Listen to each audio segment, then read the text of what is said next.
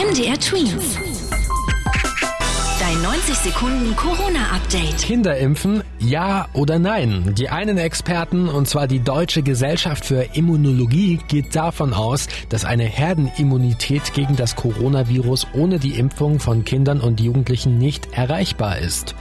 Herdenimmunität bedeutet, ausreichend Menschen sind gegen das Coronavirus widerstandsfähig, zum Beispiel durch eine Impfung.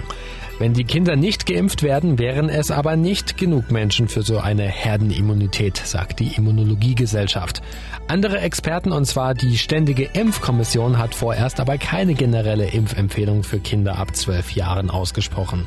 Für Kinder unter zwölf Jahren gibt es auch noch gar keinen zugelassenen Impfstoff. Der Deutsche Lehrerverband ist besorgt, wenn es um das nächste Schuljahr geht. In den Klassenzimmern seien noch zu wenige Vorbereitungen getroffen worden, zum Beispiel für den Einbau von Luftfilteranlagen. Viele Politiker betonen aber, dass es im nächsten Schuljahr kein Homeschooling mehr geben soll. Der 19. Juli bleibt der Stichtag in Großbritannien. Ab da soll es keine Corona-Einschränkungen mehr geben. Das sagte jetzt nochmal Regierungschef Boris Johnson. Er will, dass die Menschen dann selbst entscheiden, wie vorsichtig sie sind.